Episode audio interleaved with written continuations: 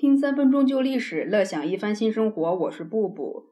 转世的周公讲的就是霍光。汉武帝刘彻年老的时候，他决定立小儿子刘弗陵为第二任太子。他抽空呢，就给这个霍光画了一幅画，画的内容呢是当年的周公抱着小时候的周成王，接受众多诸侯的朝拜。这个意思就很明显了，霍光你要做第二个周公了。霍光呢，他是十岁就进了宫廷工作。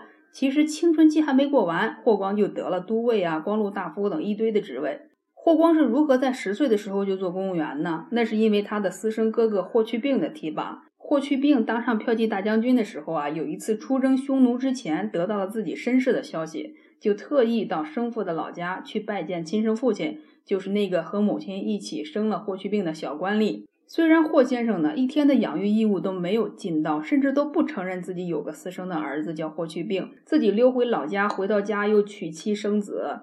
估计可能啊，霍去病所见的家里的人搞私生子太多了，早就习惯了。也可能呢，在将军的眼里，压根儿这就不是事儿。所以呢，霍去病非但没有嫌弃父亲，又买房又买地，还把同父异母的弟弟，就是十岁的霍光带到身边，带到京城，悉心教导。霍光，霍光舅舅卫青，霍光哥哥霍去病，霍光阿姨卫子夫，霍光阿姨卫少儿，他们有共同的特征。这个特征呢，就是既聪明，长得又俊美。那么这家人的心境如何呢？霍光到宫里做官二十年都没有犯过错误，他可是十岁开始做官啊，这可能是武帝比较看重的好品质吧。或许这样谨慎有规矩的人来辅佐下一代天子，不会给政治带来什么样的波澜，也不会做出逾越臣子本分的事情来。所以武帝就推断呢，此人他有做周公的潜质，可以用来辅佐刘弗陵，直到刘弗陵能够长大独自为政。武帝确实没有看错人，霍光也承担起了辅佐的职责。武帝大限归天之后呢，霍光独揽大权，却忠心耿耿。